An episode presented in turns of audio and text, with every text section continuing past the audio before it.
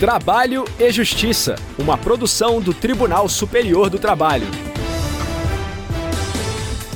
Olá, eu sou Anderson Conrado e você acompanha agora as principais notícias da Justiça do Trabalho. Quem abre o programa de hoje é a repórter Michele Chiapa, de Brasília. Clube de futebol deve reintegrar fisiologista dispensado durante tratamento de câncer. E nesta edição você também confere o quadro Quero Post. O tema é adicional de insalubridade. Se liga, o nosso programa já está no ar. O São Paulo Futebol Clube deve reintegrar um fisiologista que foi dispensado durante o tratamento de câncer.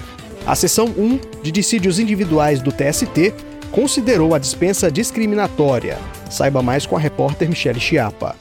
Na ação trabalhista, o fisiologista diz que foi diagnosticado com câncer de próstata no mesmo ano em que foi contratado pelo São Paulo Futebol Clube. Dois anos depois, o time chegou a dar o aviso prévio de demissão ao profissional, mas ao contar que estava doente, ele foi afastado das atividades, sem desconto no salário. O profissional chegou a ser afastado pelo INSS, mas depois que recebeu alta, foi dispensado. O Tribunal Regional do Trabalho da Segunda Região em São Paulo entendeu que houve discriminação e, por isso, determinou a reintegração do fisiologista ao emprego e o restabelecimento do plano de saúde, além de indenização por dano moral. A decisão, porém, foi reformada pela quinta turma do TST. O entendimento foi o de que a súmula 443 do tribunal não se aplicaria ao câncer de próstata. A súmula considera discriminatória a despedida de pessoas com vírus HIV ou outras doenças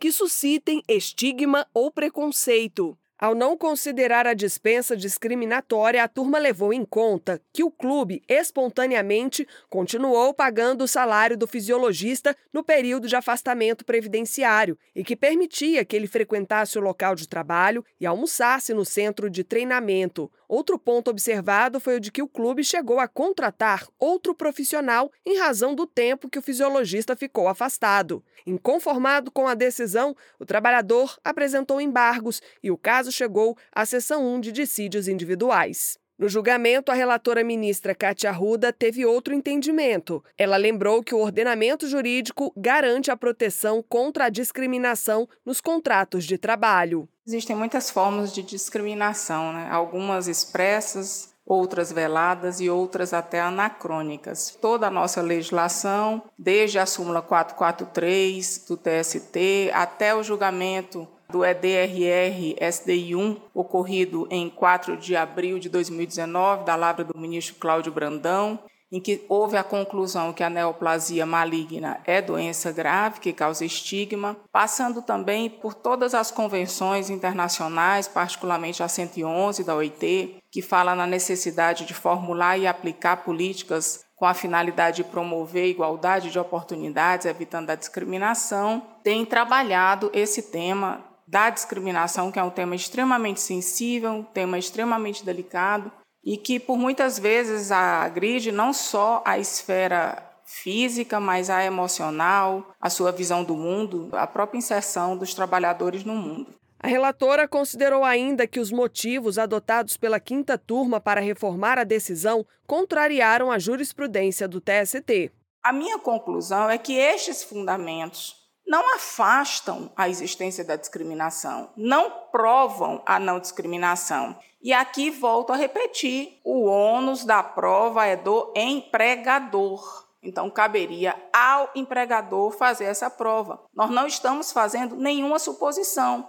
Eu só estou pretendendo encontrar a prova da não discriminação e isso não há pelos fundamentos apresentados. De modo que a turma, quando afastou o caráter discriminatório da dispensa do reclamante, incorreu em má aplicação da súmula 443 do Tribunal Superior do Trabalho. E é neste sentido que estou concluindo. O ministro Alexandre Ramos apresentou divergência. Para o ministro, não houve contrariedade à jurisprudência do TST. Mantenho a minha compreensão que sustentei quando do julgamento do agravo de não haver na hipótese má aplicação da súmula 443, porque é uma súmula, senhor presidente, que visa a punir condutas discriminatórias de empresas que, diante de um quadro de doença grave e de caráter estigmatizante, dispensa o empregado, deixando, enfim, ao relento, sem o, o apoio necessário.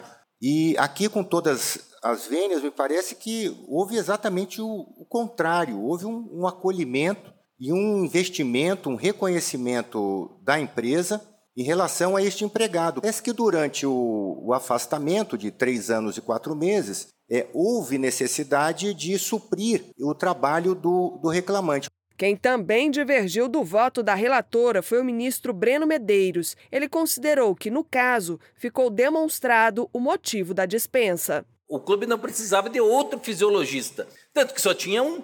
Se ele só tinha um fisiologista, na hora que o outro voltou e estava apto, eu não consigo ver essa distinção entre um caso e outro. Porque o empregador fala assim: ó, eu tinha um motivo. O motivo não era o câncer. Qual era o motivo? O motivo era que eu tinha contratado uma outra pessoa e eu não posso ficar com dois. Esse é o motivo. E ele provou esse motivo.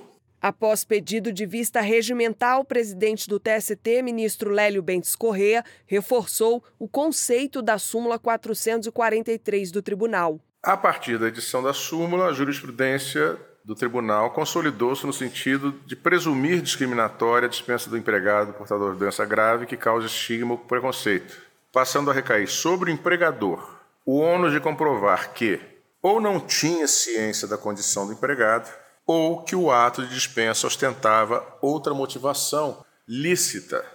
A demonstração robusta de razão plausível para a dispensa de empregado nessas condições, e somente a demonstração robusta, seria capaz de elidir a presunção relativa de que se cuidou de conduta empresarial discriminatória.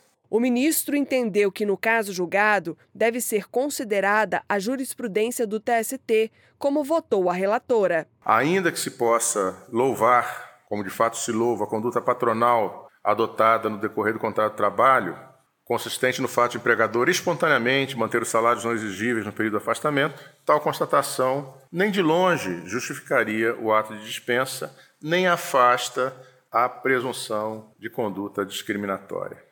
Daí, porque tenho por aplicável ao caso a súmula 443 do TST, tal como decidido pela eminente ministra relatora, por maioria de votos, a SDI1 considerou discriminatória a dispensa do fisiologista do São Paulo Futebol Clube. Além da reintegração ao emprego, o time deve restabelecer o plano de saúde. O processo vai agora retornar à quinta turma para que os pedidos, que não haviam sido julgados no recurso anterior, sejam examinados. Quero post! No quadro Quero Post de hoje, vamos esclarecer a dúvida do Paulo Silva. Ele postou um comentário no Facebook do TST com a seguinte pergunta: Aplico adubo, inseticida e fungicida. Devo receber adicional de insalubridade?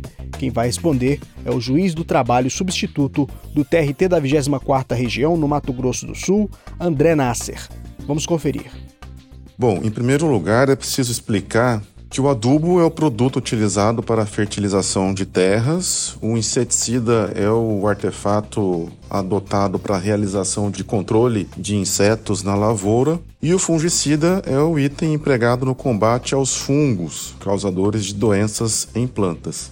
E o que é exatamente o adicional de insalubridade? É uma verba paga ao trabalhador que exerce atividades profissionais que podem prejudicar a sua saúde. Essas atividades elas são descritas em um documento elaborado pelo Ministério do Trabalho e Emprego, chamado de norma regulamentadora. E se a atividade não estiver inserida neste rol, neste documento, o trabalhador não fará jus ao adicional. E em relação à aplicação de adubo, inseticida e fungicida, o contato com esses produtos pode ser prejudicial à saúde por conta dos componentes químicos utilizados nesses itens. Só que para sabermos se essa atividade dará ensejo ou não ao pagamento do adicional, é preciso verificarmos qual é a composição química do adubo, do inseticida ou do fungicida.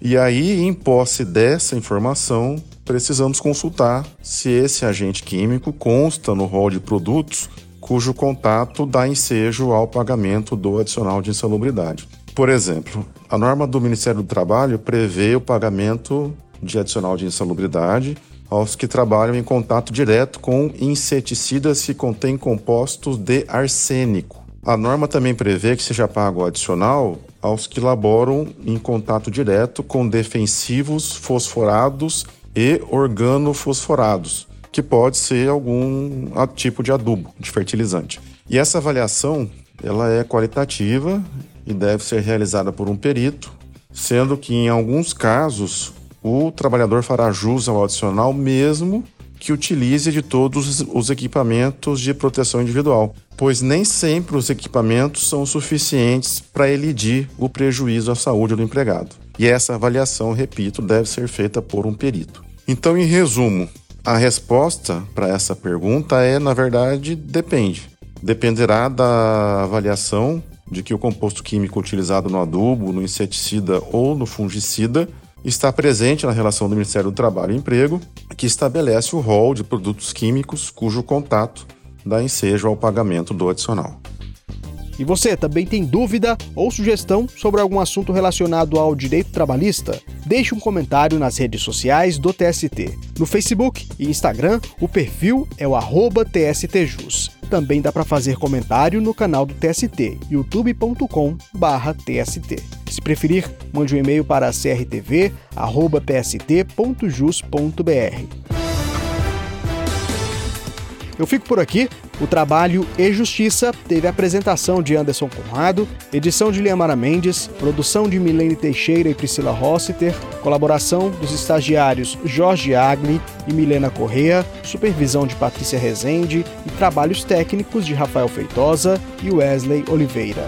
O programa é uma produção da Rádio TST, sob a coordenação de Rodrigo Tunholi e a supervisão geral da Secretaria de Comunicação Social do Tribunal Superior do Trabalho. Até a próxima edição. Tchau. Trabalho e Justiça, uma produção do Tribunal Superior do Trabalho.